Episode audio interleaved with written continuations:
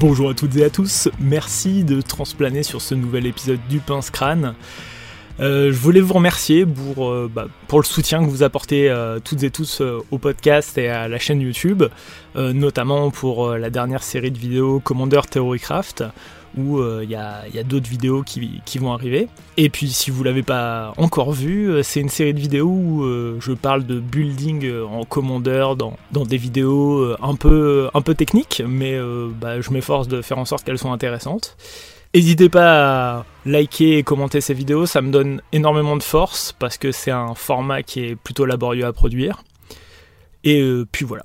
Sur ce, on démarre tout de suite avec ce nouvel épisode du Pince Crâne. On détape ses landes, on pioche, c'est parti.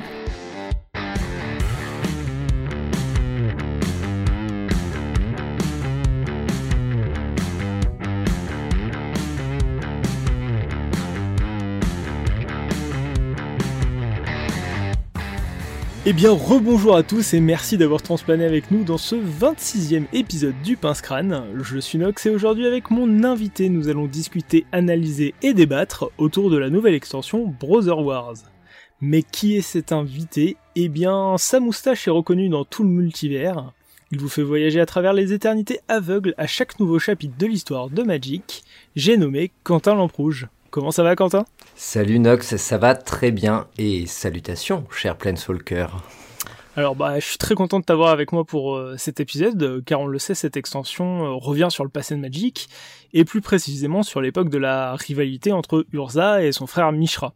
Tout à fait et c'est assez rigolo parce que du coup en tant que en tant qu'historien de Magic, il faut que j'avoue que moi c'est euh, une époque où je jouais pas du tout à Magic, donc c'est quelque chose que j'ai rattrapé par la suite, mais c'est une histoire que j'ai pas suivie du tout au moment où, elle a été euh, où elle est sortie quoi.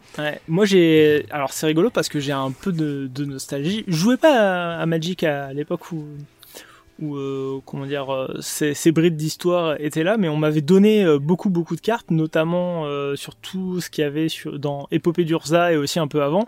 Et du coup, j'étais vraiment abreuvé à l'histoire d'Urza, malgré que j'ai commencé plutôt vers Carnage.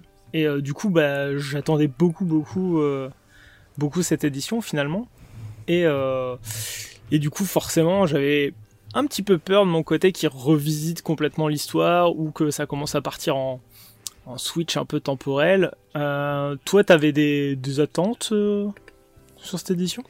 J'avais j'avais pas trop d'attentes du coup. Après, Urza, c'est un personnage euh, que je sais pas être foncièrement bon. J'aime bien ce type de personnage assez gris et, et qui sont pas des héros en fait, qui sont voilà, qui sont des gens qui poursuivent des intérêts qui parfois bah, s'embarrasse pas vraiment de l'humain. C'est vraiment ce qu'on peut reprocher euh, à Urza.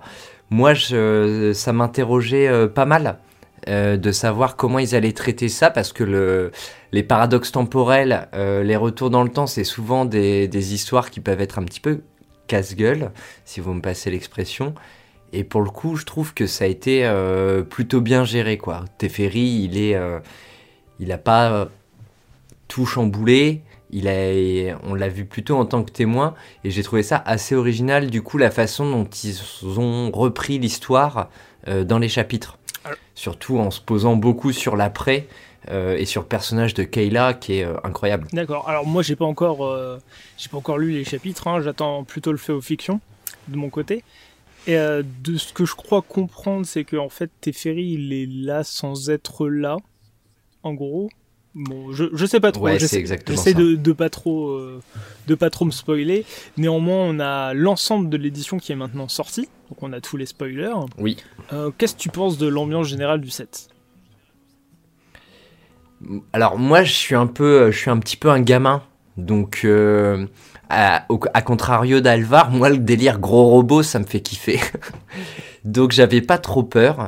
Et franchement, l'édition, elle me déçoit pas du tout. Je trouve que l'ambiance de guerre entre les deux, elle a été euh, entre les deux frères, a été super bien repris. Je suis un petit peu plus timoré sur le côté euh, storytelling où on a 15 euh, Urza, 15 Mishra. Bon, mhm. pas 15 mais 4. Mais je trouve c'est un peu trop storytelling pour les nuls. Je sais pas ce que t'en penses, toi, le fait d'avoir plusieurs occurrences des persos euh, dans la même extension. J'ai l'impression, tu sais, qu'ils ont mis un petit peu au fourre-tout des choses qu'ils auraient pu sortir peut-être dans des sets euh, plus espacés, euh, des sets Eternal, comme, comme des modernes horizons, des trucs comme ça. Toi, t'en penses quoi? Ouais, je, suis un peu d'accord avec toi. Alors, il y a un aspect que j'aime beaucoup, c'est de voir un petit peu la genèse de Urza et Mishra, faire comprendre que bah voilà, ils étaient, frères, les montrer enfants et tout ça. J'aime bien ce côté-là. Après, est-ce qu'il c'était nécessaire d'avoir des créatures euh, légendaires de Mishra enfant et Rosa enfant? Euh, Non, je pense pas, effectivement. En fait, tu sais, c'est comme tout. En fait, plus on en a et moins on a tendance à l'apprécier. Et jusque-là, Mishra et Rosa, c'était des cartes qui n'avaient pas beaucoup d'occurrence. Du coup, c'était forcément très attendu. Et là, bah, au final, on en a euh, 3 de chaque dans le set et euh, un, un de chaque aussi dans les, euh, dans les decks commandeurs. Donc au final, on est 4 occurrences.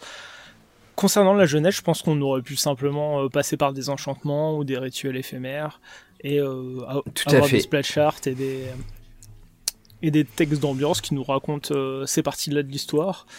Euh, je pense pas que c'était nécessaire. Hein. Même si j'aime beaucoup quand même le, le, design de Urza et de Mishra euh, en rare. Ouais, carrément. Ouais, pour moi, c'est euh, les préférés aussi. Les melds, ils sont. c'est toujours marrant, les melds, mais bon, c'est. c'est aussi toujours un peu trop. Ouais, meld, du coup, c'est cette mécanique qui, qui, revient, qui nous permet d'associer deux cartes, enfin le verso de deux cartes euh, si on respecte les conditions. Donc euh, du coup on a trois paires, on a Mishra et euh, le dragon Phyrexian, on a Urza avec les deux Power Stones, et on a Titania avec le land dont je me souviens plus le nom d'ailleurs. Il s'agit d'Arc. Yes. Et, D'Argos, le sanctuaire de la nature. Mm. Et euh, ça, ça, de mon côté, c'est vraiment une mécanique que j'adore. C'est un petit peu mon côté pimpin exodial maudit. C'est vraiment un truc que, j'aime beaucoup. Je partage ça. Euh, et du... Et Vas-y, excuse-moi. Dernier truc sur l'ambiance, en fait, après avoir euh, lu tous les chapitres, ce qui me manque un petit peu, du coup, par rapport aux chapitres, c'est que les chapitres vont explorer des choses dans le, dans le présent qui ne sont, qui n'apparaissent pas du tout dans les cartes. Et du coup, j'ai personnellement une petite frustration là-dessus. Mais en même temps, je trouve ça bien que le set, le set se soit vraiment concentré sur, euh, sur, les, sur les frères et sur euh, la période concernée euh, du retour dans le temps. Mm. Quoi. Toujours sur l'ambiance, il y a un truc que je trouvais vachement bien joué, c'est que les mechas qui soient du côté Urza ou Mishra, on arrive à distinguer en fait euh, la patte euh, d'artificier de l'un ou de l'autre euh, selon les selon les mechas et ça je trouve ça plutôt chouette.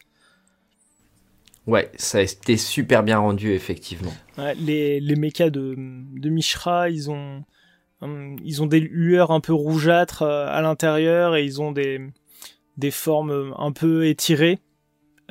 alors que celles d'Urza, elles sont plutôt, comment dire, un peu plus de ce qu'on attend d'un robot au final. Oui, tout à fait. Euh, on peut continuer aussi un peu parler des, mécaniques. Euh, un truc qui est très flavor, c'est la nouvelle mécanique euh, prototype. Donc en gros, qui, Incroyable. qui nous permet de caster des créatures artefacts pour un coût réduit mais coloré. Et en fait, elles auront la couleur et des statistiques revues au rabais, sachant que ce coût alternatif est aussi beaucoup plus bas que le coût principal. Qu'est-ce qu'on a pensé de cette mécanique? Alors, je la trouve génialissime. Vraiment, je trouve ça, euh, je trouve ça super. Ça explore en plus. Euh, je trouve que c'est quelque chose vers lequel ils avaient euh, pas forcément été. Et, je trouve ça vraiment intelligent et cool comme design. Mais j'ai aussi une énorme frustration sur cette mécanique. Mhm. Pourquoi on n'a pas de mythique blanche. c'est vrai. C'est-à-dire que c'est un pseudo-cycle. On a vraiment les quatre autres couleurs et on n'a pas le blanc. Mais on, en a une rare blanche, euh, mais. On en a deux même. D'accord, on en a deux. Euh. On en a un. On, a l'ange qui a le qui a le vol et qui peut donner le vol, la vigilance ou le lifelink. Mhm. Et en fait, il y en a une autre qui est sortie un petit peu plus tard, qui a une 4-5 pour 5 avec la vigilance et euh, qui sert un petit peu de, j'allais dire de l'ordre, mais non, de boost, puisqu'elle met euh, un marqueur plus 1 plus 1 pour 1 quand tu l'engages sur euh, un assembly worker. Ouais, c'est l'assembleur autonome et il a lui-même, euh, du coup, ce type de créature artefact, ouvrier spécialisé, effectivement. Tout à fait. Ah, moi, je, je trouve que l'ange, il aurait pu avoir la gueule d'une mythique, parce que mine de rien, en prototype, tu vas payer 3, ça sera une 3-3 vol, et en plus de ça, il donnera une nouvelle capacité à une autre créature. Euh, il aurait manqué un petit truc pour vraiment être mythique, mais euh, ça, reste quand même une belle bête. Hein. Ouais, j'aime beaucoup. Euh, ouvrir ça en draft, euh, ça doit être rigolo quand même. Hein. Ah, je pense que tu es plutôt content euh, sur ce qui va se passer. bah, le, après, moi, la plus impressionnante, sur laquelle on n'est pas tous d'accord sur les applications qu'elle aura, mhm. c'est la, c'est la Givre Phyrexiane. Qui, ouais, je la trouve vraiment, vraiment super. Euh, notamment, euh, ben, je trouve que c'est celle pour laquelle l'idée de, de, le blinker la plus relevant. Mm. Euh, puisqu'en fait, là, tu commences avec une 3-3 menace, lifelink, ward, 3 points de vie, c'est quand même fort.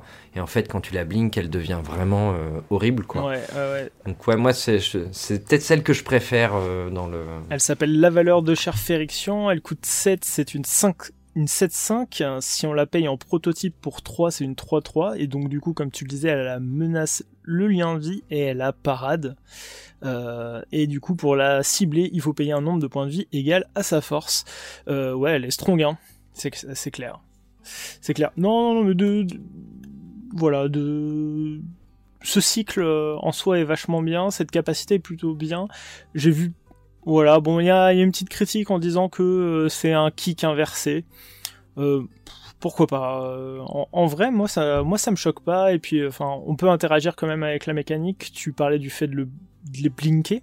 Du coup, c'est plutôt intéressant parce que du coup, en les blinkant, on augmente leurs statistiques. Et ce qui, a, ce qui a été bien conçu, c'est que pour la plupart, je pense notamment à la bleue, c'est que elle devient pas abusée en la blinkant, mhm. puisque l'effet de la bleue ne s'active uniquement que quand tu la joues et qu'elle a été castée. Sinon, elle, euh, sinon la bleue, elle aurait vraiment été euh, trop forte. Et c'est la même chose pour, euh, pour la rouge, qui celle qui met des tokens quand elle rentre sur le champ de bataille. Elle ne le fait que, si elle a été castée. Ouais, non, non, mais c'est effectivement, ça a été bien designé, ils ont bien fait attention. Donc, bah, c'est plutôt chouette. Une autre mécanique euh, qui réapparaît du coup avec cette édition, c'est euh, exhumation. Euh, c'est une mécanique qui personnellement j'aime beaucoup. Là pour le coup on a exhumation mais dans bah, absolument toutes les couleurs. je sais pas si c'était vraiment le cas jusque là. Et j'avoue que je vais pas avoir de réponse euh, là-dessus. Moi, c'est quelque chose que j'assimilais énormément au, noir et potentiellement au rouge. Mm, ouais, je, de mm. mémoire, je me souviens de quelques cartes bleues aussi. Genre des, des zombies bleus avec exhumation, ça me parle. Mais euh, au vert et au blanc, jusque-là, je... ça, ça me dit rien. En tout cas, euh, là, on a une belle ribambelle on a une belle ribambelle euh, ah de, créatures avec exhumation. C'est pour le coup, c'est vraiment une chouette capacité. Euh, alors je sais qu'on peut tricher un petit peu avec exhumation, euh, notamment, notamment en fait quand la capacité elle rentre en pile en fin de tour, il me semble, si je dis pas de bêtises, qu'on peut interagir avec et blinker la créature pour, pour qu'elle reste définitivement ou quelque chose comme ça. Euh, j'avais posé la question, euh, fut un temps, euh, fut un temps à un arbitre, et je sais qu'on peut boubouter avec. Alors là, je crois que le wording, c'est que tu l'exiles au début de ton étape de fin ou si elle devait quitter le champ de bataille. Donc ça a peut-être été upgradé récemment. je me trompe peut-être, à vérifier en tout cas. Et du coup, il y a le Mishra rare qui donne exhumation à, à nos artefacts dans le cimetière. Il a un choix de design lui aussi. Ouais, moi c'est un peu le genre de. Du coup, ça, c'est le genre de design qui est un peu trop fort. Ah ouais, tu trouves? Et qui encourage un petit peu. Bah, je trouve que ça encourage un peu trop à combo, du coup. Et euh, c'est quelque chose que j'essaie, sur lequel j'essaye de me limiter euh, quand, je, quand je construis les packs euh, de commandeurs. Mhm. donc oui, la carte, elle est, elle est super bien. En plus, le fait qu'il donne Ward sacrifier un permanent, c'est énorme. Ouais, c'est pas mal. Mais je trouve que pour le coup, le Urza Prince of Krug, il est. Euh, il est plus intéressant. Il est un peu plus. Euh, il, est, ben, il est plus sweet, on va dire. Il est moins plus moelleux. Mm. il est. Euh, du, coup, ce Mishra là, il coûte 5, c'est une 4-4. Comme tu disais, du coup, il donne Ward sacrifier un permanent à tous les permanents qu'on contrôle, donc même les terrains par exemple. Et il donne du coup euh, chaque artefact dans votre cimetière à exhumation, euh, un incolore, un noir, un rouge. Euh, c'est une 4-4 pour 5. C'est quand même quand même un commandant qui grossièrement, hein, bon, j'allais dire ne fait rien quand il arrive, il protège nos permanents. Donc en fait il fait pas rien nécessairement. Je sais pas, tu, verrais ça avec des wheels, des trucs pour stacker le cimetière, j'imagine, et du coup réanimer avec Mishra? Ouais, je pense. Euh, en fait, pour moi, c'est le genre de commandant qui incite pas mal à, mettre en place des, euh, engines pour faire mana infini et euh, pouvoir abuser en fait de son effet. Moi, je, le, problème, c'est quand je vois ce type, ce type de, de général, j'arrive pas à m'empêcher de penser autrement que comme ça. Mhm. Et du coup, je m'empêche de les, de, de, les builder. D'accord, ok. je sais pas. Mais je je trouve pas euh, si incroyable que ça dans le sens où il demande un setup euh, laborieux et, et que euh, sur le moindre Bojukabog, bah en fait tout ton setup il peut partir en fumée. c'est c'est un peu compliqué. Après, faut voir. le, en, fait, c'est dur de savoir à quel point le pour moi la, parade sacrifier un permanent, à quel point ça ça embête les adversaires ou pas. J'ai du mal encore à prendre le recul sur ça. Ouais, j'avoue, moi aussi, d'autant que euh, la... alors moi, c'est un peu une tendance dans le dans notre groupe de jeu, c'est que euh, on a de moins en moins d'interactions ciblées mhm. et de plus en plus de solutions globales. D'accord, ok. Donc. Euh, ok, d'accord. Et est-ce qu'il y a d'autres cartes à part ces, ces deux-ci qui t'ont percuté dans l'édition? Ah, mais alors moi, il y en a une qui m'a rendu fou. Ah ouais? Vas-y. non, mais vraiment, j'ai vu la carte, j'ai fait waouh, c'est c'est ce que je veux, je veux le jouer partout. c'est le Harbin, qui est euh, la 3-2 vol pour un blanc, un bleu, qui quand on attaque avec 5 soldats ou plus, euh, donne plus 1 plus 1 à toutes nos créatures et le vol. Mm. déjà, le, le body, 3-2 vol pour deux, j'étais là, waouh, ok, on a passé encore un cap. Et euh, cette carte, j'ai envie de la monter en commandeur, j'ai envie de la jouer en moderne. Euh, parce qu'en fait, il y a plein de soldats qui sont aussi des humains donc en fait, euh, il y a un petit peu cette question est-ce que soldat va pas être le nouveau humain mm. En étant à la fois humain et soldat, il y a des cartes ultra euh, pertinentes en plus euh, auxquelles on passe pas forcément. Moi, j'ai découvert que la sentinelle d'Esper était soldat en, faisant, en faisant mes recherches. Et ouais, il a l'air. Il a l'air super ce, ce général. Ouais, il y a beaucoup beaucoup de, de très bons soldats. Hein. En fait, c'est c'est une tribu qui c'est une tribu qu'ils ont step up en fait euh, depuis euh, quelques temps, mais sans vraiment avoir euh, de, généraux au final. Et là, du coup, on en a un. Donc c'est plutôt c'est plutôt chouette. Il est bicolore, alors que bon, par contre, des soldats, il y en a vraiment vraiment dans beaucoup beaucoup de couleurs. Donc bleu, tu vois, typiquement, j'aurais j'aurais pas mis ma main à couper pour pour soldat quoi. Mais bon, écoute, 3 Il y avait déjà la Vigna la mhm. deuxième du nom qui, euh, qui était. Euh, qui était humaine et soldate. bon, ça, forcément, là, on est plus dans une optique moderne. Ouais. Mais, mais effectivement, bon, c'est une couleur qui est très blanche. Ce qui est marrant, c'est, tu, tu, sais, il y a un Lord qui est sorti dans Dominaria Uni. Ouais. Et quand on avait vu ça avec Alvar, on était dégoûté. On était là, mais c'est bon, on n'a pas besoin de, de Lord Soldat. on veut un euh, commandant. Pourquoi ils ont fait ça Mm. Et en fait, euh, bah là, du coup, euh, ce Lord, il, est, il a beaucoup plus d'intérêt, je trouve. Ouais, c'est clair. Et puis un, un soldat très connu qui est déjà joué dans Humain, c'est Talia. Ouais, carrément. Puis, enfin, il y, y, a plein de bons soldats hein, qui sont déjà joués un peu partout. Il y a Brutal Qatar. Enfin bref, euh, comme tu disais, Sentinelle d'Esper. Donc effectivement, il y a moyen de, de voir euh, une, une, tribu percer euh, au-delà, cette tribu percer au-delà du commandeur, carrément. Puis il y a des générateurs de tokens soldats à la fois en blanc et qui créent aussi des mm. soldats incolores artefacts. donc ouais, il y, a des, il y a vraiment il y a des pistes à explorer et là où je me serais jamais dit ça il y a un mois, Là, les soldats, c'est ma cape. J'ai envie de, de, tout apprendre et de tout faire avec eux. Il y a vraiment, vraiment beaucoup de bonnes cartes euh, qui ont ce type-là. Euh, une autre carte, peut-être, euh, qui t'a plu dans cette édition? Alors, on a déjà parlé du prototype. Attends, je passe en revue. le Geeks. Ouais, oui, effectivement. le le, le Praetor de Yogzebul, euh, ça a l'air d'être. Alors, c'est un général, euh, bizarrement, qui m'a donné envie de m'intéresser peut-être au, duel commandeur. D'accord, ok. Parce que je trouve que c'est un général mono-noir qui peut être assez intéressant à construire dans ce contexte-là. Alors, je dis ça vraiment en pure théorie. Le duel commandeur, je n'y connais rien. Mais je me suis dit, si je devais me mettre au duel commandeur, je pense que j'aimerais bien jouer un général comme ça. D'accord. Ouais, effectivement, pourquoi pas.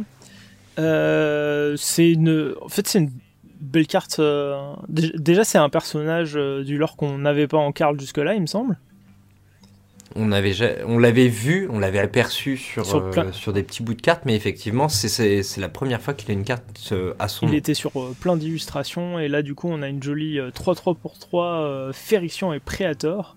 Et du coup, il dit que à chaque fois qu'une créature inflige des blessures de combat à un de nos adversaires, euh, on peut payer un point de... enfin il peut payer un point de vie et s'il le fait il pioche une carte. Donc du coup euh, en multijoueur ça incite euh, nos adversaires à s'attaquer entre eux.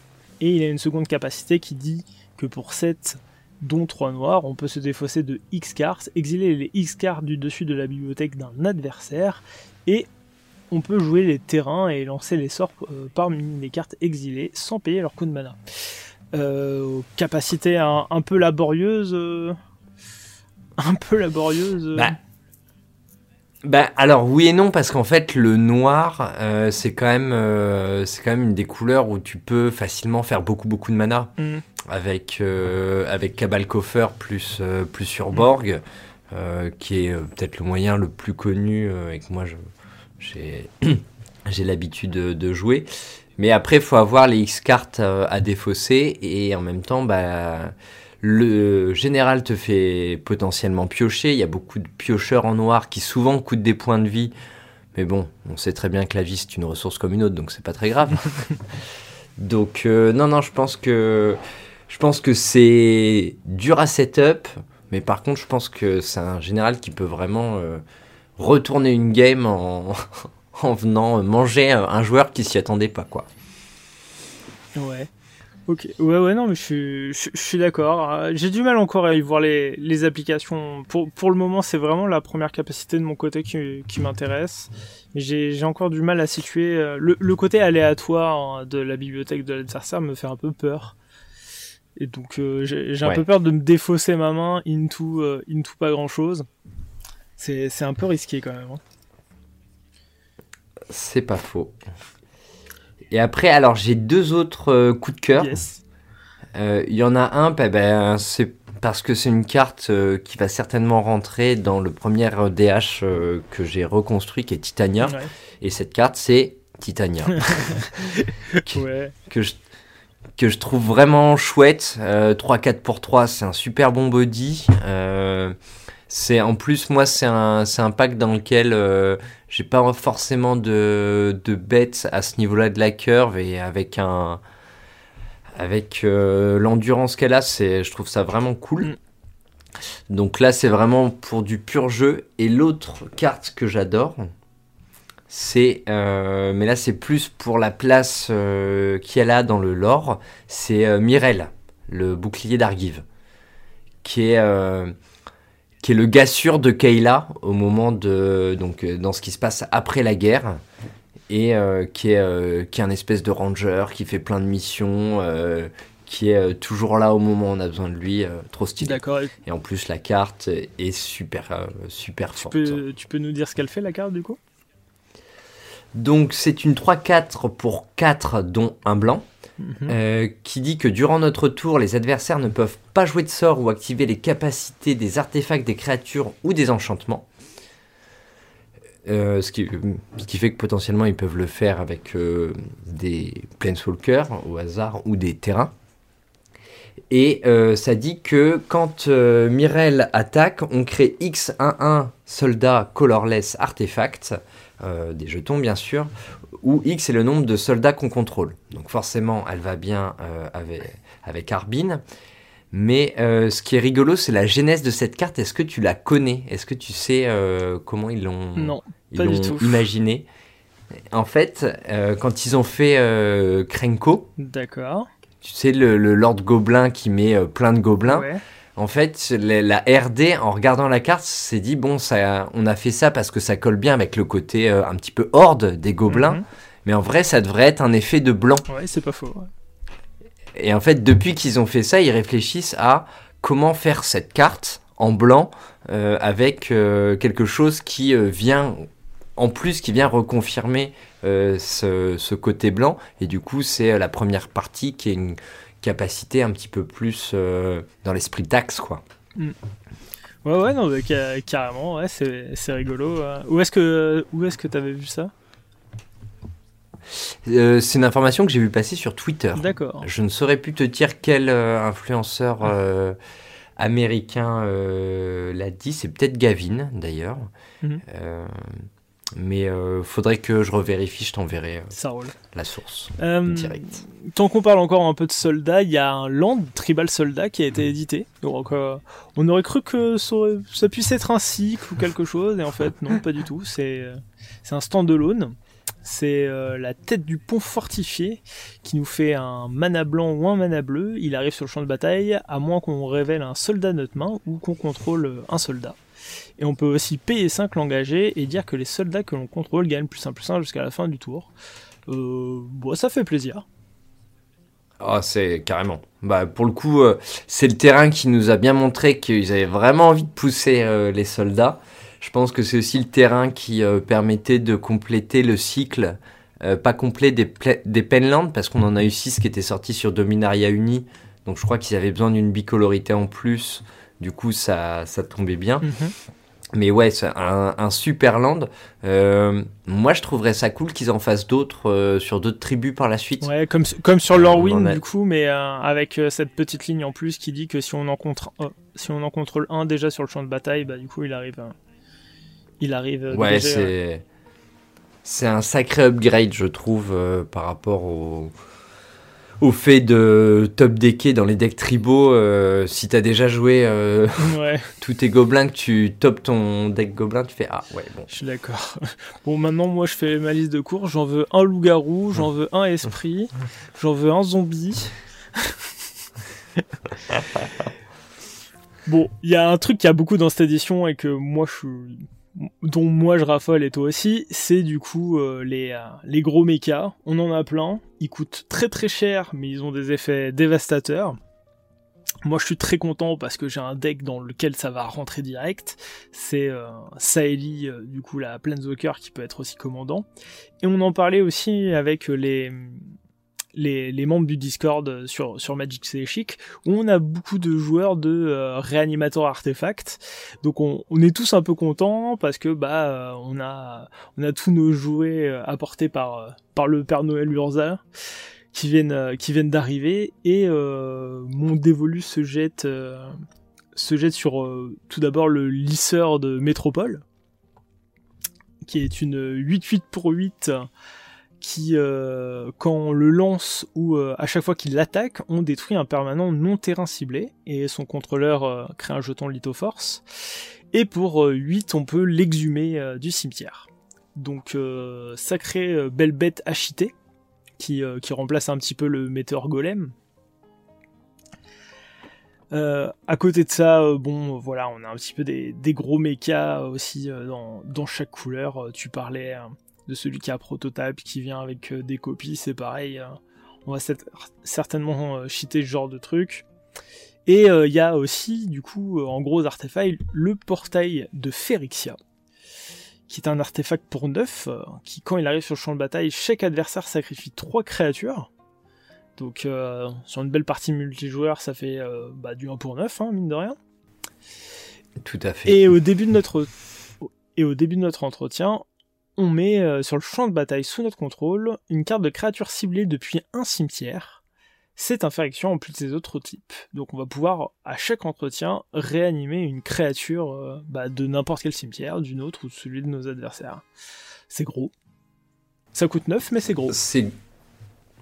Ouais. Et puis encore une fois, ben, des moyens de cheater euh, des artefacts, il y en a plusieurs. C'est une carte qui est, qui est assez impressionnante. Hein. Moi, je, je pense qu'il y a il va y avoir pas mal de, decks qui vont, euh, dans le multi hein, bien évidemment, qui vont savoir lui trouver une place. Ouais, j'en doute pas. Moi j'avais une, question. Mhm. Qu'est-ce que tu penses de la couronne de transfigurant? Alors est-ce que tu peux me rappeler ce qu'elle fait?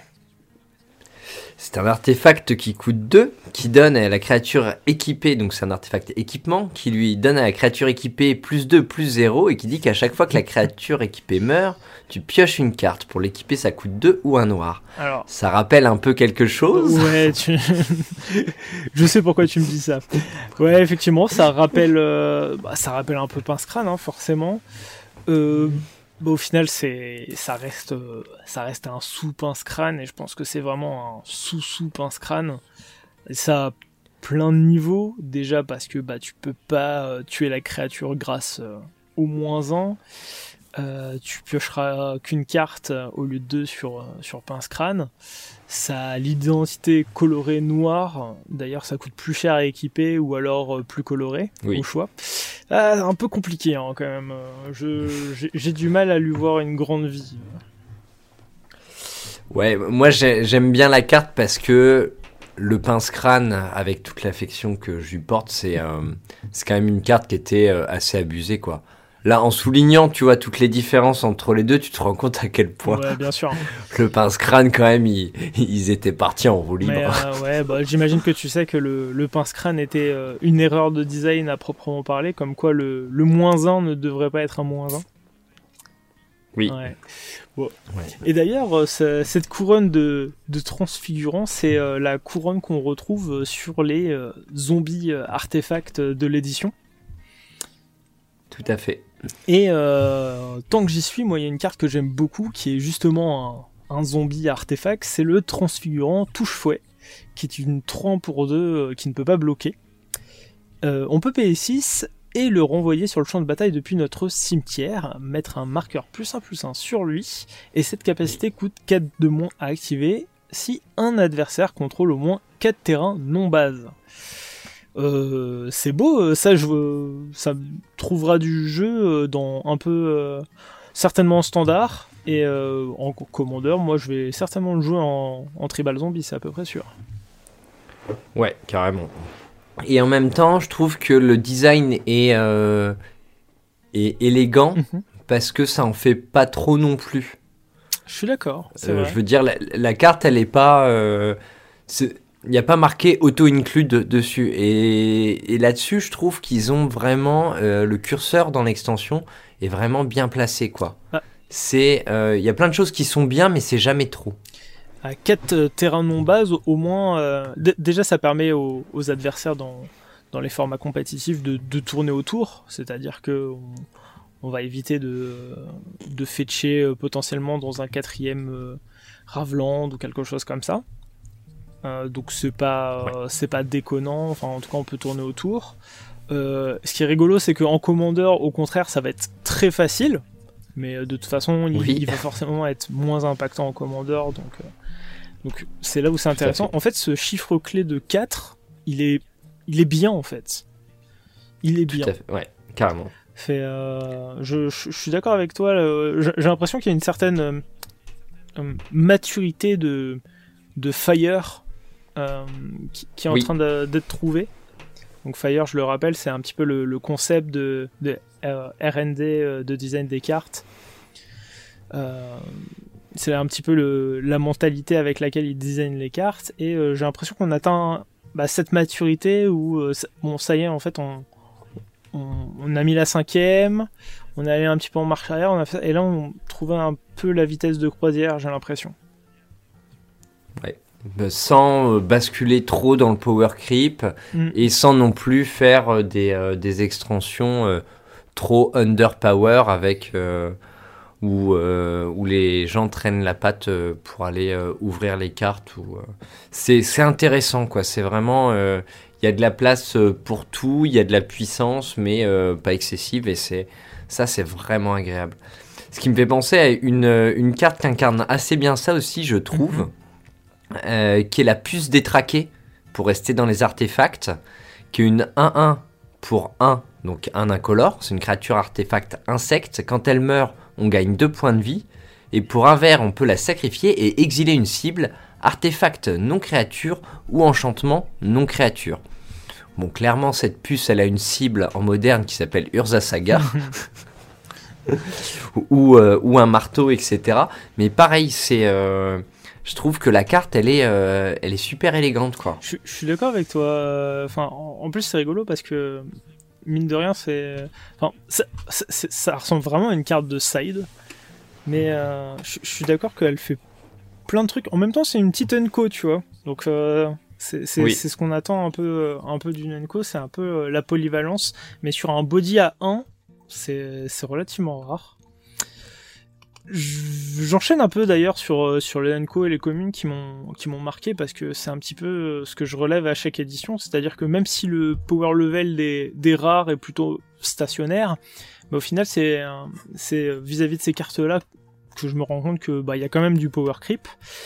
Et euh, alors je pense, je pense à une commune qui est, tu sais, bien fait de Gaïa, qui est une éphémère pour deux et euh, qui dit qu'on peut mettre un marqueur plus 1 plus 1 sur une créature ciblée que l'on contrôle.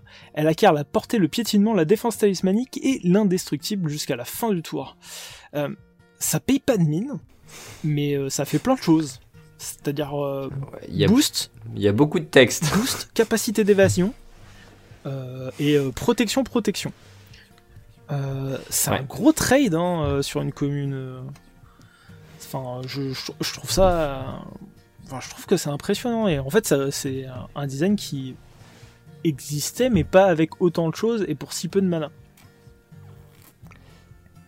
Ouais, carrément. Et puis, euh, bah, comme tu le dis, en fait, le truc, c'est que la carte, elle va dans les deux sens, quoi. Mm elle va à la fois dans l'agression et dans la réaction. Et ça, c'est euh, vrai que c'est la, première fois que ça va euh, autant partout, entre guillemets. C'est ça, ça, ça peut... Alors moi, j'y vois forcément les applications euh, en commandeur, hein, mais ça peut faire passer, passer ta créature, ça peut bah, surtout la protéger, hein, c'est surtout ce qu'on va attendre de cette carte-là. Mais le, le, fait qu'elle soit bonne dans plusieurs configurations fait que je, bah, moi je vais certainement la rentrer dans Tovolar par exemple, où euh, bah, le, deck est très très dépendant de ton commandant. Et euh, bah, le piétinement, c'est un truc que t'aimes bien donner à tes bêtes euh, en instant, surtout quand elles te font piocher quand elles contactent. Donc j'aime beaucoup cette petite carte là. Et une autre petite carte que, que j'aime bien, c'est la matrice de symétrie. Euh, qui est un artefact pour 4 qui dit qu'à chaque fois qu'une créature avec une force égale à son endurance arrive sur le champ de bataille sous notre contrôle, on peut payer un et piocher une carte. Ouais, c'est vraiment pas mal. Bah ouais, c'est en fait c'est un artefact euh, qui est là pour faire piocher les couleurs qui ont simplement du mal à piocher. Mais euh, sur une commune accessible, je trouve ça chouette. C'est une Unco par contre. Ouais, pardon. Une Unco, une Unco, excuse-moi. Et, euh, Mais c'est c'est vraiment très bien quoi qu'il arrive. Ça fonctionne avec les jetons. Donc, enfin, toutes les, tous les decks jetons à base de blanc, à base de rouge qui ont qui ont un peu de, bah, qui ont un peu du mal à piocher forcément. Bah, à chaque fois que tu as un truc qui va toucher le champ de bataille, tu vas pouvoir payer un, piocher une carte. Moi, je trouve ça, je trouve ça quand même relativement très honnête. Hein. Carrément. Mm.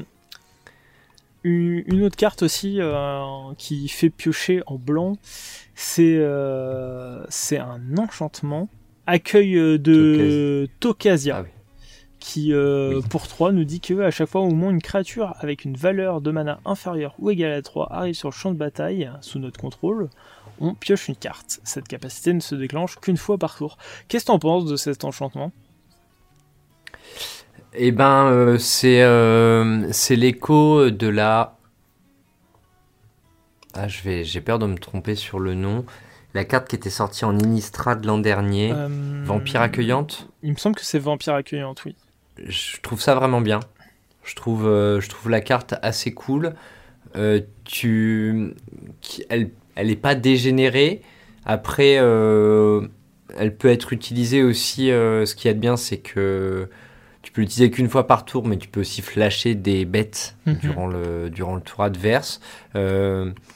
encore une fois, on est dans, cette, dans cet équilibre qu'on n'arrête pas de défendre depuis tout à l'heure dans l'extension. C'est le bon prix, c'est le bon type euh, de permanent.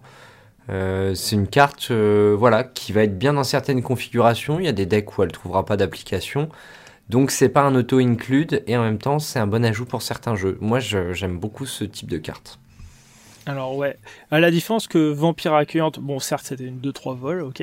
Vampire accueillante, il fallait que la force soit inférieure ou égale à 2. Voilà. Oui. Donc euh, un petit un petit step up sur une carte qui cette fois n'a pas de body. Euh, non, je trouve je trouve je trouve ça entendable. Euh, je trouve ça entendable. C'est toujours un peu compliqué de piocher en blanc, mais du coup voilà ça ça va certainement nous, nous faire piocher au moins une fois par tour. Moi le souci avec ce genre de cartes c'est que j'ai tendance à les comparer à alors pour le coup, surtout avec le prisme hein, du commandeur, j'ai tendance à la comparer à Phyrexian Arena, où bah, en gros, pour le même prix, ça risque de te faire globalement le même effet, mais sauf que c'est euh, très conditionnel. Donc du coup, forcément, bah, je, la, je la trouve pas si bonne que ça. Je, je me vois je me vois pas la jouer en dehors d'un deck où vraiment vraiment je, je galère à trouver des, des, slots pour piocher quoi. Ouais, après euh, pour le coup moi c'est une carte que je trouve bien euh, dans Millicente pour citer euh, un deck que nous partageons avec euh, Bambichon. Ouais. Euh, parce que du coup, tu joues des bêtes qui coûtent moins de 3, mhm. tu joues des bêtes pendant les tours adverses, donc je pense que c'est vraiment le type de deck dans lequel cette carte, elle va trouver son, son équilibre parfait, entre guillemets. D'accord, ok, oui, bah de toute façon. Où elle va avoir son meilleur rendement. Voilà, c'est ce que je cherchais. D'accord. Oui, effectivement, dans, dans ça a du sens. Après, voilà, bah, dans licences, t'as quand même déjà un peu du bleu, donc pour piocher, c'est pas trop compliqué. Je pense notamment à tous les enchantements du type euh, bidon de Tassa. Euh, oui. C'est compliqué de voir euh, à quel point ça peut passer le cut. en tout cas, bon, ça reste quand même un atout en plus.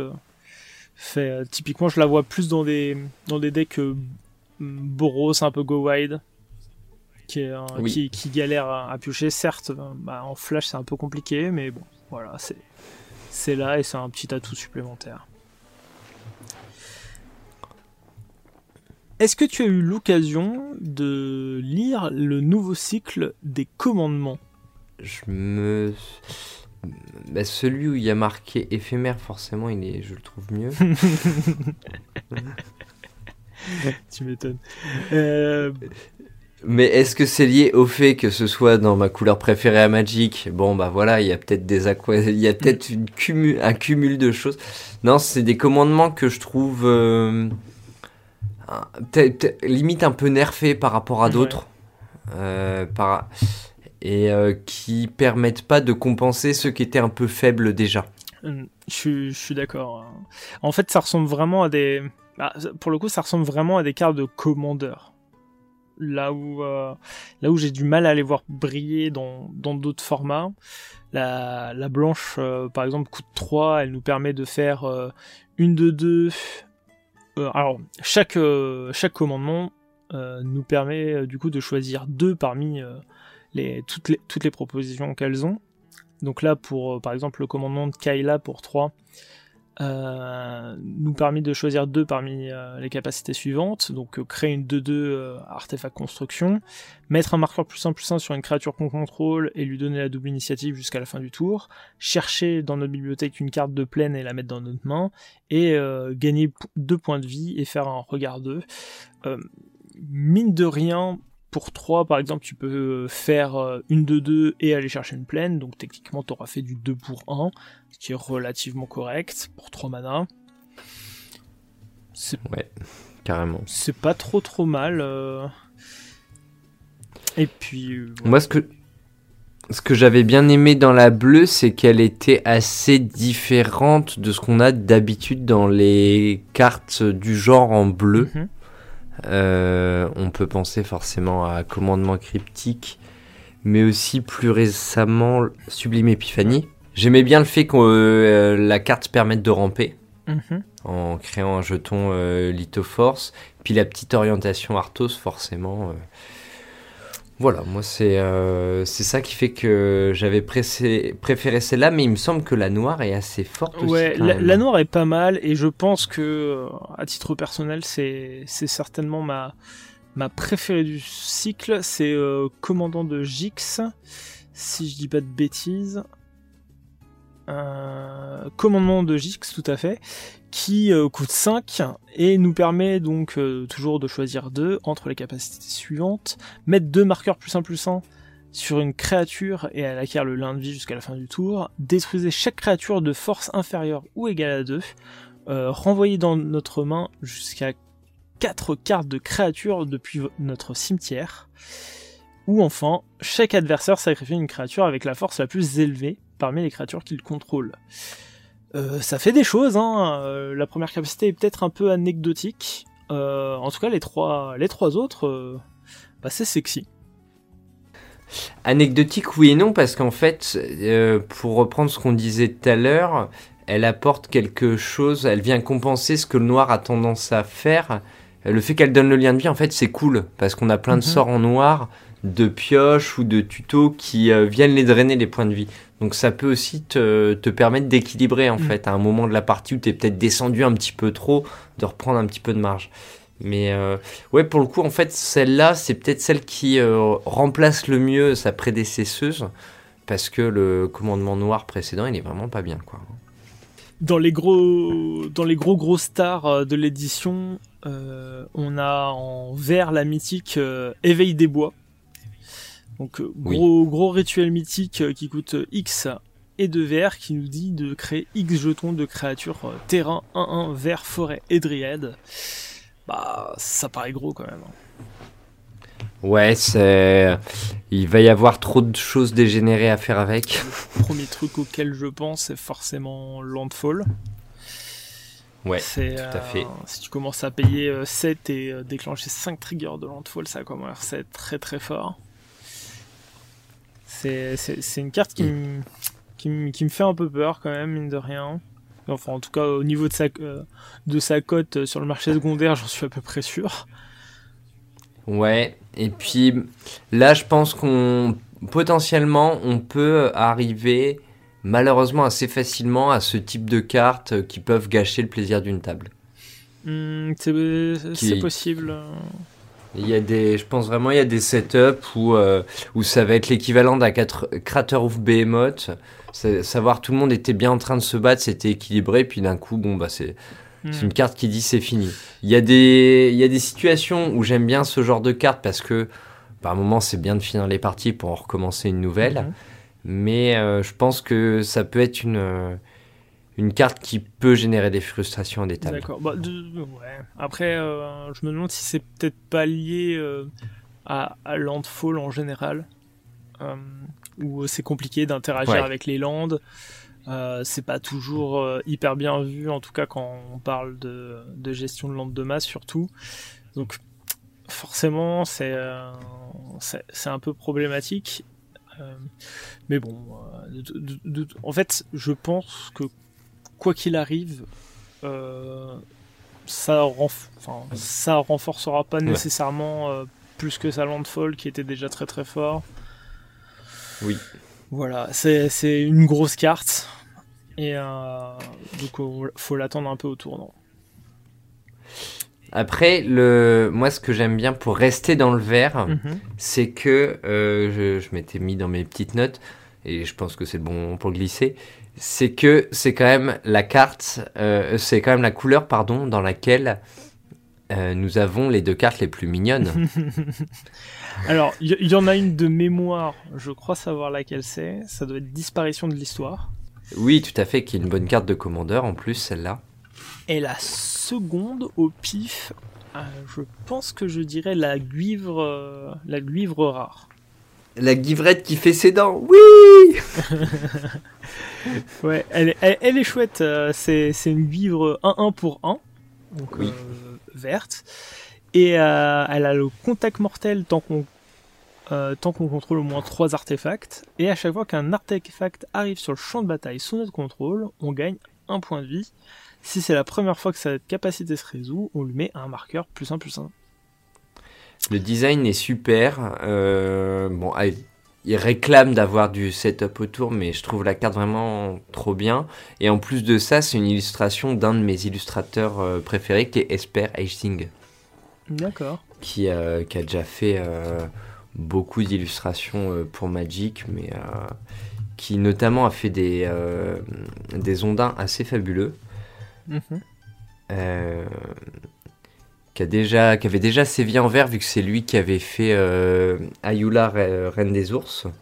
C'est ah lui qui a dessiné aussi Boggles, si vous l'avez en tête. Euh, il fait des loups-garous, il fait... Euh, voilà. Il avait fait mm. la dernière version de Bitter Blossom, et c'est aussi celui qui a dessiné ce cher Fubbletop. Ah ouais. Il, il a fait de belles choses, hein, effectivement.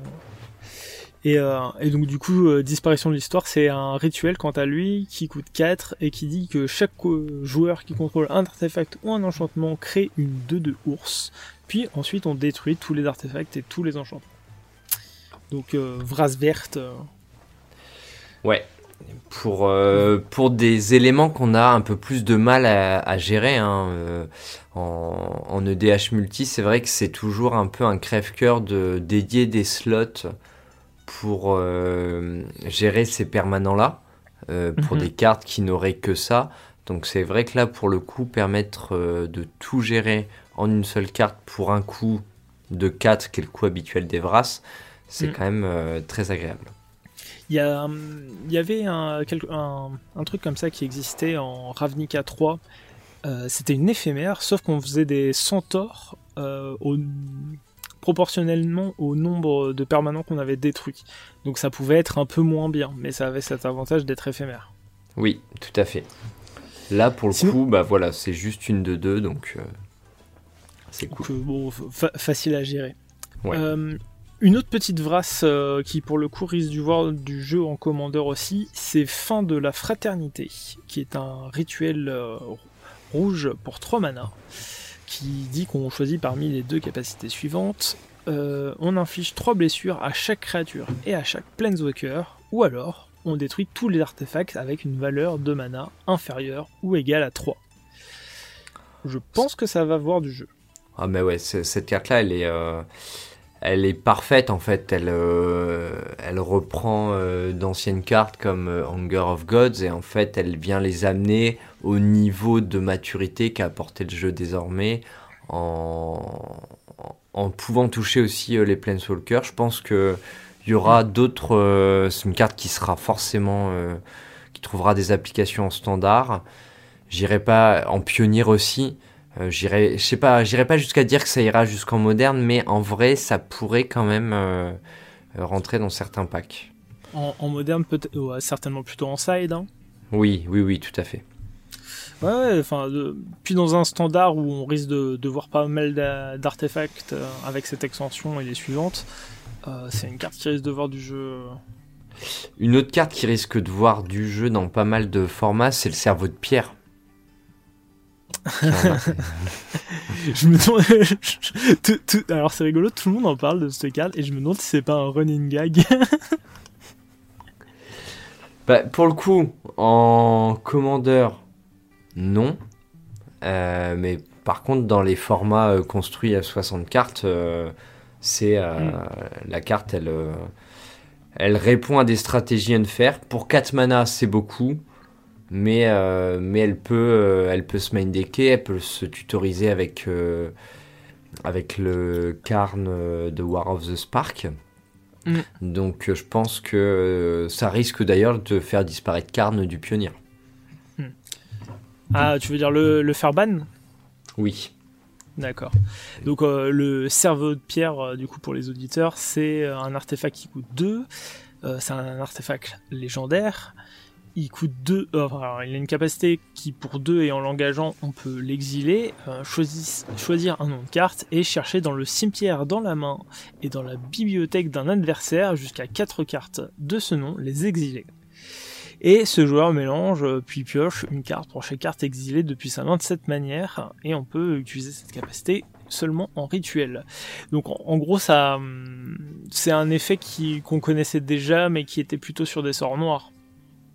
Bleu noir ouais, euh, égaux à la dérive dans on va dire dans les ah. derniers. Euh, enfin moi c'est la première carte que j'ai jouée qui avait cet effet là c'était à la dérive mais euh, on a Necro démence aussi euh, mhm. qui est peut-être euh, un petit peu plus récente et qui est jouée actuellement euh, en moderne.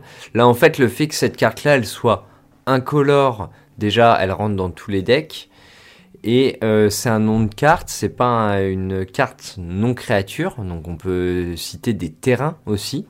Mhm. ce qui, mais on est limité à 4, donc on peut jamais virer toutes les forêts du deck d'un joueur. Mais, mais du coup, ouais, c'est une, une, carte qui s'annonce déjà euh, très polyvalente. Après, c'est une carte de réponse.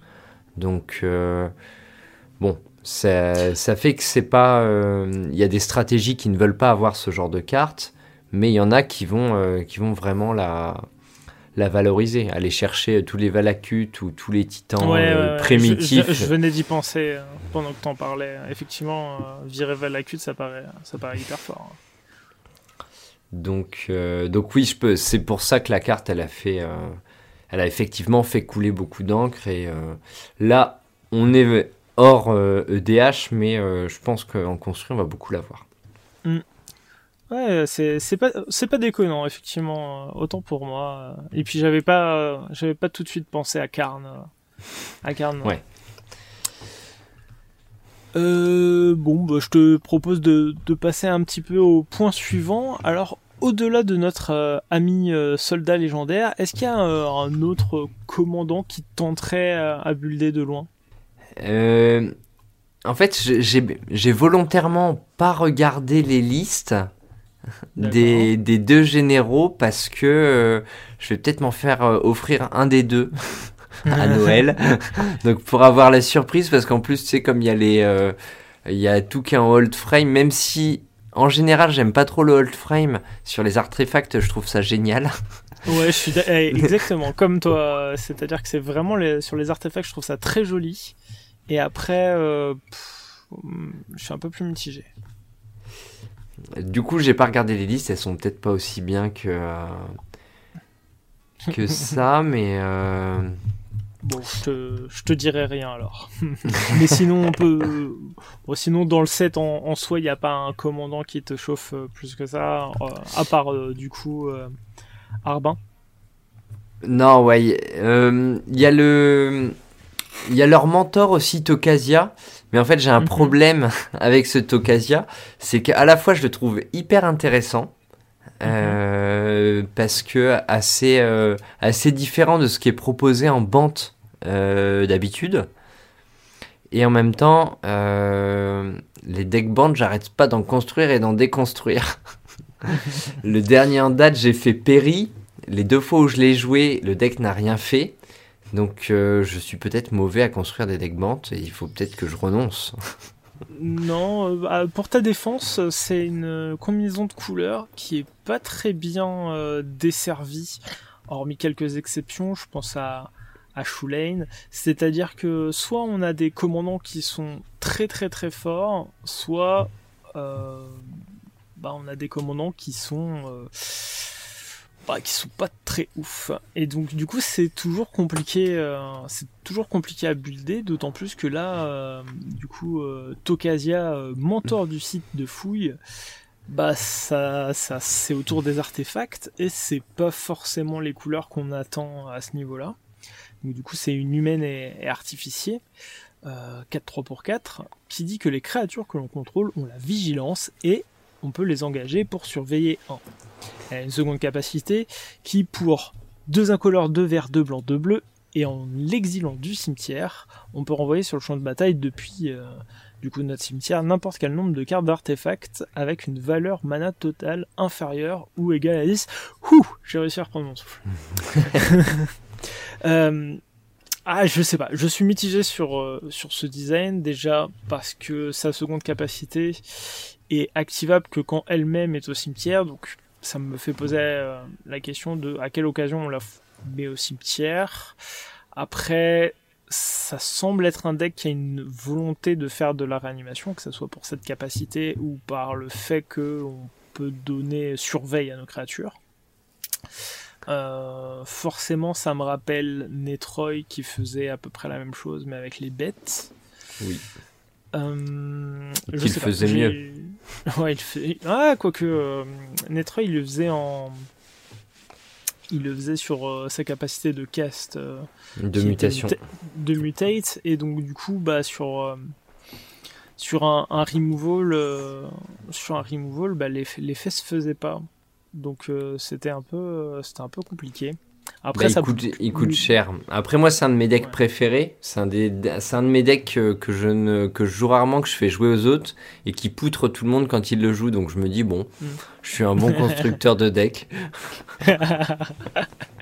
ouais, j'ai du mal à, voir ce qu'on peut faire de cette, euh, de cette occasion, je dois t'avouer. Ben moi, c'est justement, il y a un côté mystérieux, tu vois. Je me dis, bon, il y a des trucs à trouver, il faut creuser. Et sinon, et, mais après, c'est un gros problème. Je, je, reste un peu sur la même base de couleurs. Il y avait Tonos, euh, mhm. enfin Tavnos, pardon, en français. Euh, le Toymaker en anglais, j'ai plus le nom en français. Le fabricant de jouets eh ben, Tout simplement. euh, parce que euh, il a ce côté tribal, absurde, genre les mhm. bêtes et les oiseaux genre qui est pas forcément les, les tribaux auxquels tu penses spontanément. mais surtout le... quand tu penses à un artificier, ouais. Mais, euh... mais le problème, c'est que j'ai déjà construit l'hier euh, mm. sur Dominaria Uni, que j'ai déjà rachemi et qu'il faut que j'arrête de faire des générosimiques, quoi. ouais, moi ce Tavnos, il me fait penser à, à Volo Guide des monstres. Euh, bon, hormis que, hormis que volo, il faut que tu aies euh, euh, des types différents sur le champ de bataille. Ici, on se concentre que sur les bêtes et les oiseaux.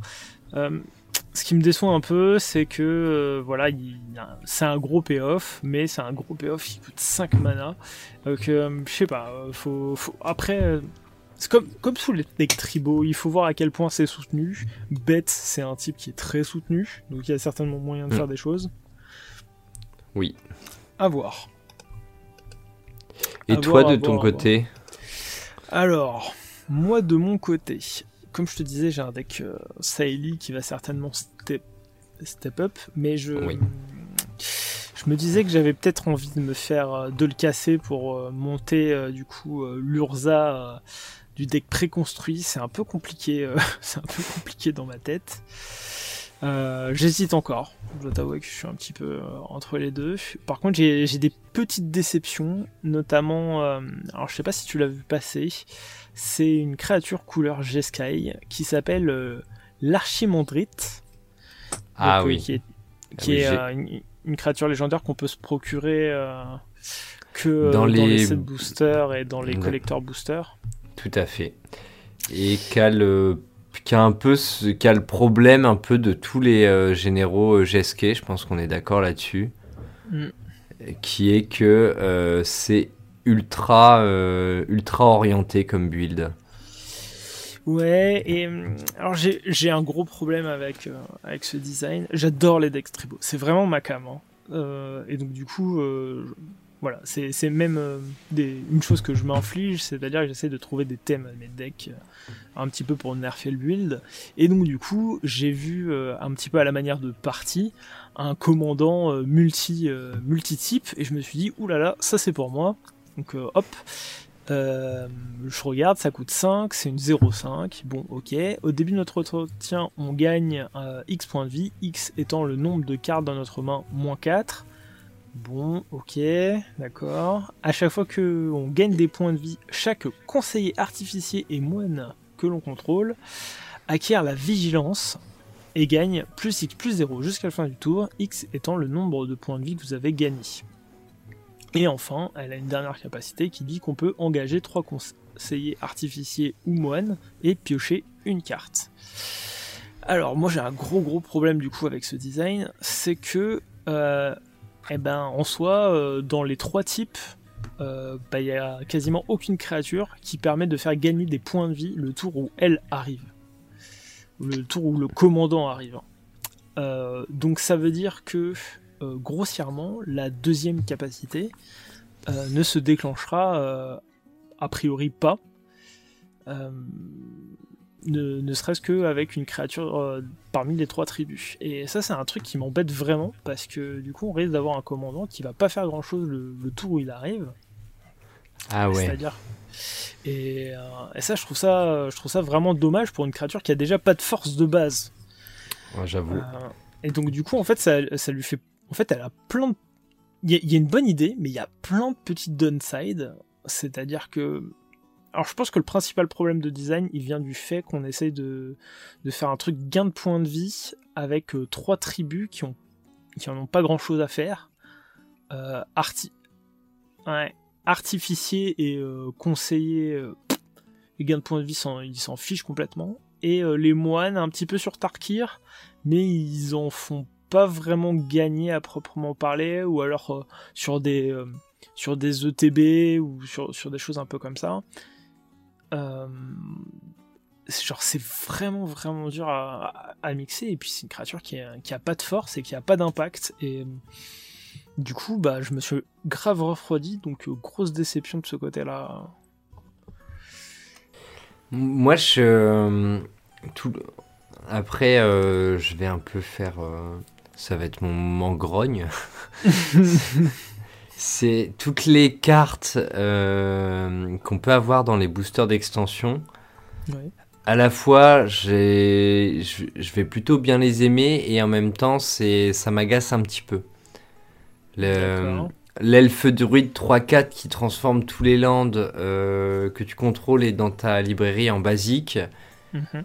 Euh, à la fois, je trouve ça cool de plus se faire punir par Blood Moon ou, euh, ou Prix du Progrès. Et en même temps, la partie où c'est la même chose dans ta, dans ta bibliothèque, ça rend complètement fumé tous les tuteurs de basique, quoi. Hmm. Comme... Pardon, excuse-moi. Non, vas-y. Vas D'accord, ok. On en parlait aujourd'hui, du coup, avec avec les membres du Discord euh, Magic C'est Chic. Euh, moi, je mets une pièce sur le fait que cette carte-là est, surcotée. Il y a une surhype pour moi autour de cette carte. Je pense vraiment que l'idée d'aller de faire notre cultivate et d'aller chercher deux landes de landes qu'on veut dans notre deck, je pense que c'est très surévalué dans la mesure où euh, rien que les bonnes cartes qui font ça toutes seules, elles ne sont quasiment pas jouées. Et alors là, on nous propose une carte qui, combinée à une autre, euh, fait, euh, fait cet effet Tutorland. Je pense du coup que c'est euh, surévalué, malgré que ça soit sur une créature qui a un, qui a un chouette type. typiquement, je pense à une carte qui s'appelle Pierce Wim, qui pour 4 est un rituel, qui dit que en gros on choisit ami ou ennemi et que chaque joueur qu'on a désigné comme ennemi sacrifie un, un artefact ou un enchantement et nous on va tutor un land, n'importe lequel, et on le met en jeu. Cette carte là typiquement c'est une carte qui est très sous-jouée euh, c'est une carte qui euh, va faire removal chez chaque adversaire et chez nous va nous faire tutor n'importe quel land et le mettre en, jeu. Donc euh, elle va nous faire aussi ramper. Et cette carte là est déjà pas jouée. Alors donc du coup quand on me propose cet elfe là qui fait un effet strictement moins bien mais en combinaison avec une autre carte, bah ça m'intéresse pas plus que ça. Ok, j'entends assez bien tes arguments et après, forcément, une combinaison avec un gros gros rituel euh, qui dit euh, aller chercher, euh, je sais pas, 10 basiques, ou aller chercher plein de basiques d'un coup et mettez-les tous sur le champ de bataille, bien évidemment, ça fera des gros trucs. Mais pour moi, ça fait pas. Tu vois, typiquement, la carte aurait été autre chose que vert, j'aurais fait waouh. Mais je. En fait, elle fait un truc que déjà, il y a plein de cartes qui font toutes seules vachement bien, quoi. Donc, euh, euh, tant qu'à faire, autant enlever effectivement cette deuxième partie de capacité qui parle des terrains de base dans la bibliothèque et euh, on lui donne un coup de mana vachement bas. Et, ouais, on la met à deux ou. Ouais, voilà. Là, là, en soi, elle me fait pas plus rêver. J'ai l'impression qu'il y a une sur-hype, ou alors c'est moi qui ai pas vu quelque chose. Mais. Là, comme ça, elle ne m'émeut que peu la Titania, je la trouve, euh, je la trouve feignante. Hmm. Dans la façon dont ils l'ont conçue, euh, je, trouve que elle est, elle est trop au croisement de plein de choses. Hmm. Et euh, à la fois trop complémentaire et en même temps, du coup, je sais pas. C'est vraiment, je regarde la carte, je me dis mais, tu vois.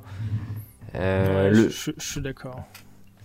C'est euh, c'est un peu de l'overkill par rapport à la Titania précédente.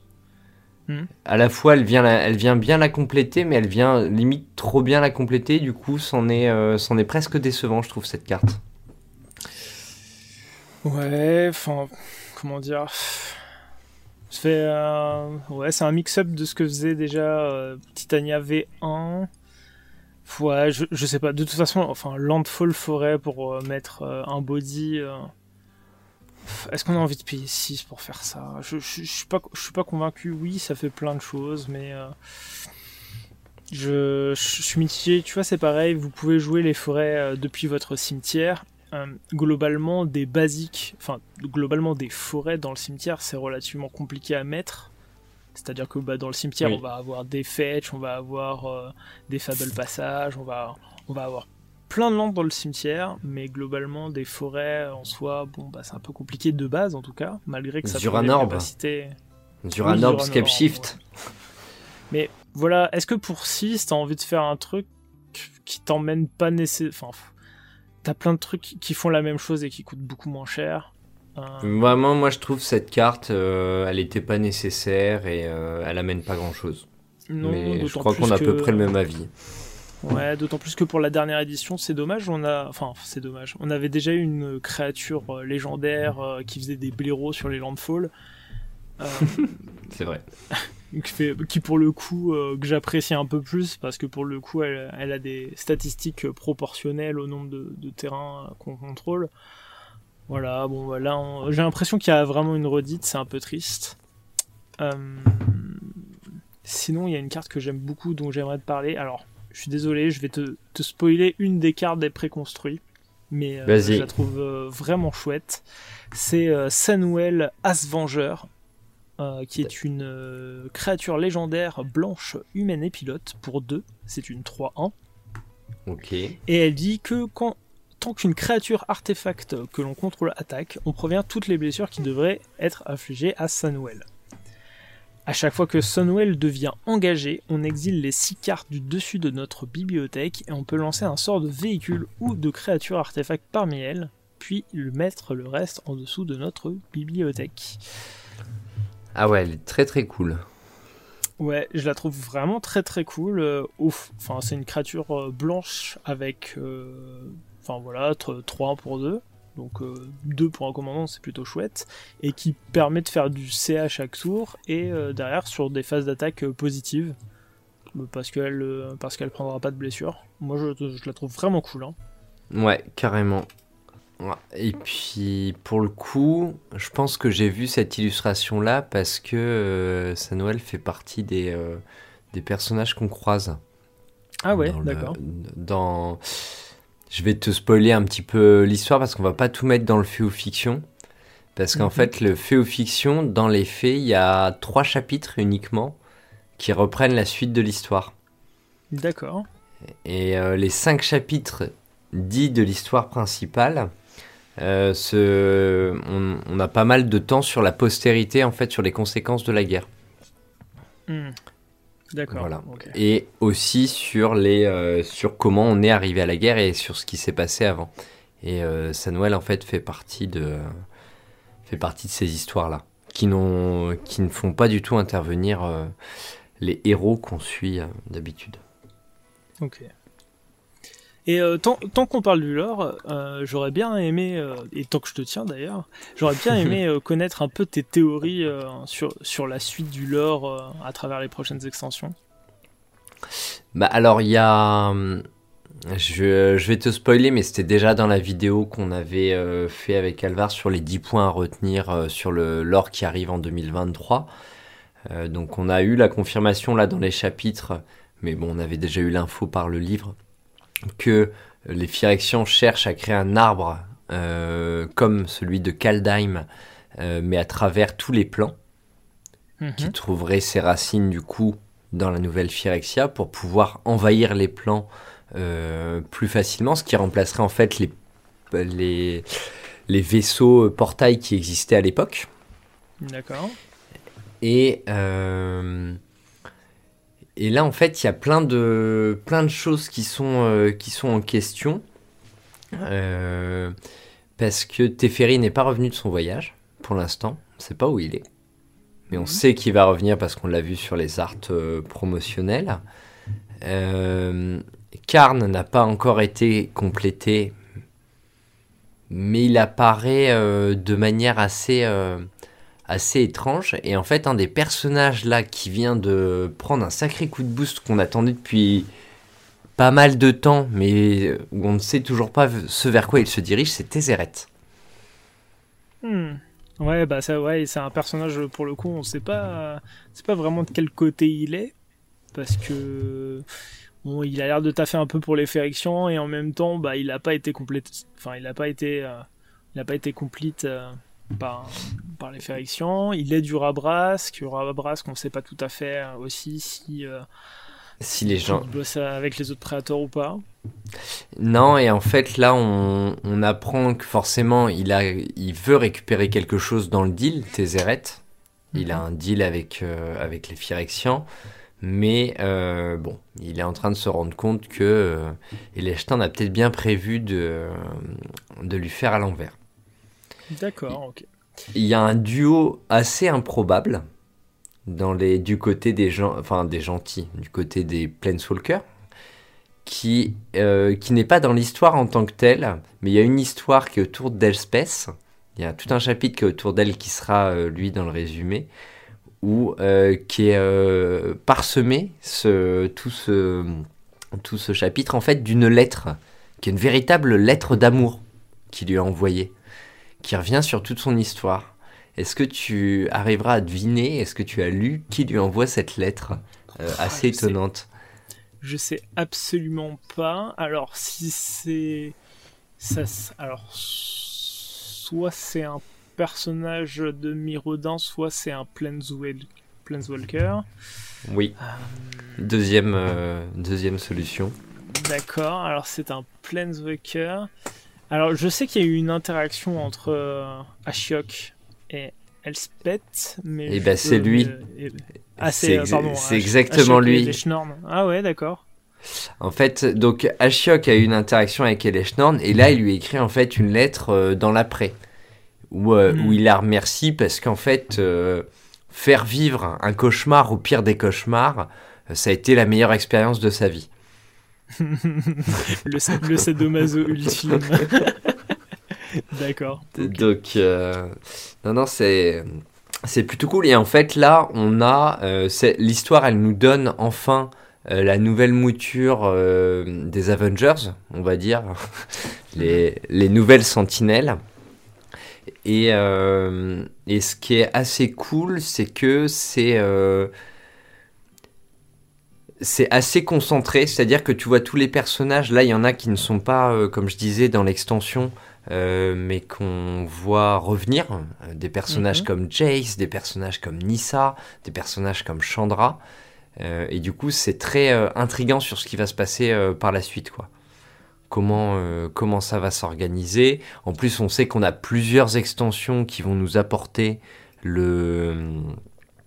qui vont être sur le thème des Phyrexians. Donc il y a un moment, ils, vont gagner. Donc ils vont réussir à mettre en place ce fameux arbre. Et, euh, et après, en fait, est-ce qu'ils vont réussir?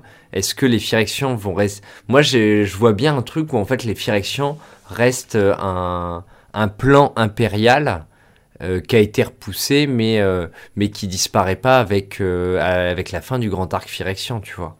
Hmm. de toute façon, je me doute que le, que le silex d'Urza, ça va foirer. J'en suis à peu près sûr. Alors, ça bah, paraîtrait trop facile euh, qu'ils réussissent avec ça. Il y aura un troisième silex. Hmm. Ah en fait, ils ont fait le silex de Karn. Il y a le silex d'Urza là, qui est celui de l'extension que découvre Teferi. Et on va voir le silex de Saïli. Mais en même temps, la personne qui, utilise, qui va pouvoir utiliser le silex, c'est pas Saïli. D'accord. Et ça, je t'en dis pas plus pour pas euh, spoiler non plus tout le. D'accord tu, mettrais une pièce. Euh, comment tu penses qu'on va se débarrasser des Férixions moi, je pense à un petit twist euh, parce que c'est Leshnorn, c'est pardon, Elspeth qui est euh, censé être l'arc ennemi des Leshnorn. Mhm. moi, je pense que ce sera quelqu'un d'autre qui aura les actions décisives. Euh, qui permettront. Euh, et je pense qu'en fait, euh, on va peut-être se débarrasser d'Eleshnorn, qui est tout en haut de la pyramide, qui a réussi à se hisser en haut de la pyramide et au-dessus des autres Praetors, mais c'est pas pour ça qu'on va se débarrasser de tout le monde. Hmm.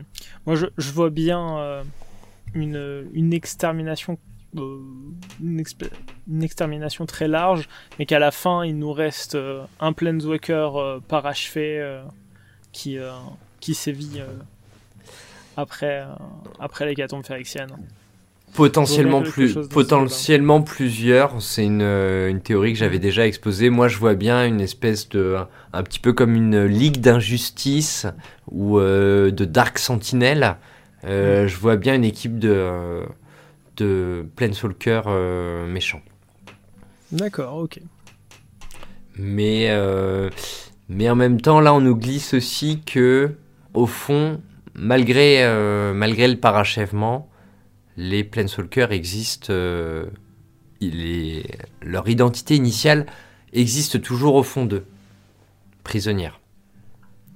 Donc, euh, va y avoir toute, il va y avoir peut-être un arc, peut-être pas si long de Phyrexian, enfin de, il y aura peut-être un arc pas si long de Planeswalker parachevé mais on va peut-être trouver euh, rapidement comment faire revenir. Est-ce qu'ils vont tous revenir, pas revenir? Je sais pas.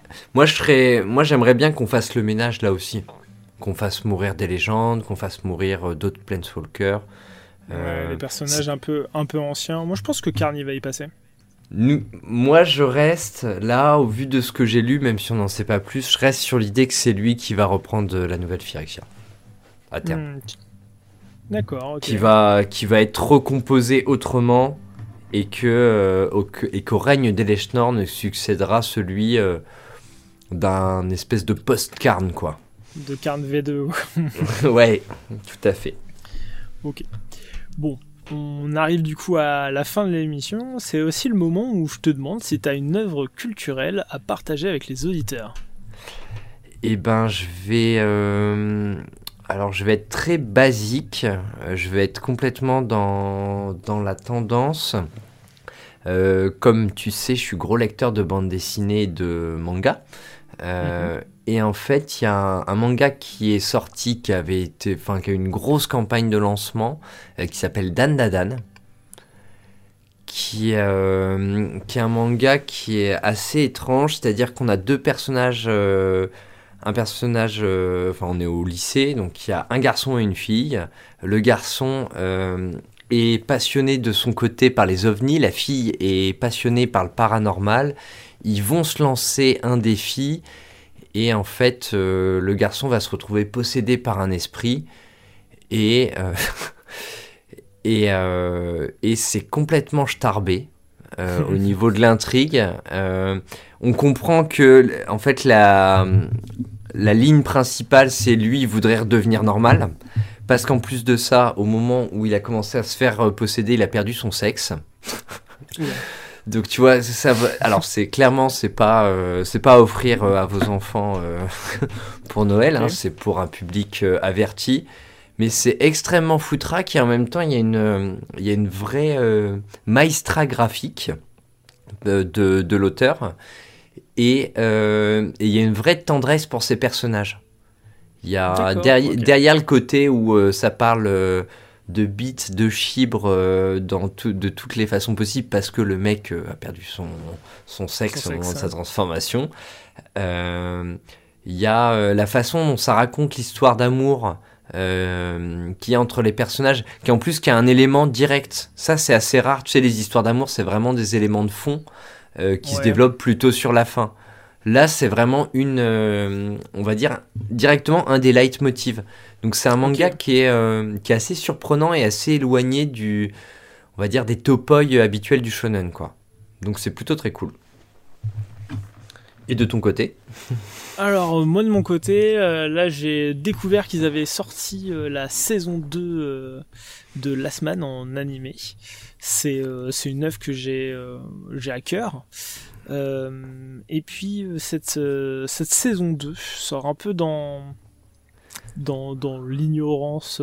l'indifférence générale Ouais, dans, dans l'indifférence générale, tout simplement parce que c'est une œuvre qui, bah, qui galère, qui est qui est déjà euh, qui est principalement sponsorisé à la fois par les fans, mais bon un petit peu aussi par le service public, qui passe à des heures euh, impossibles sur euh, sur France 5, il me semble, qu'on peut retrouver aussi sur, sur, le sur, sur, le site de la chaîne.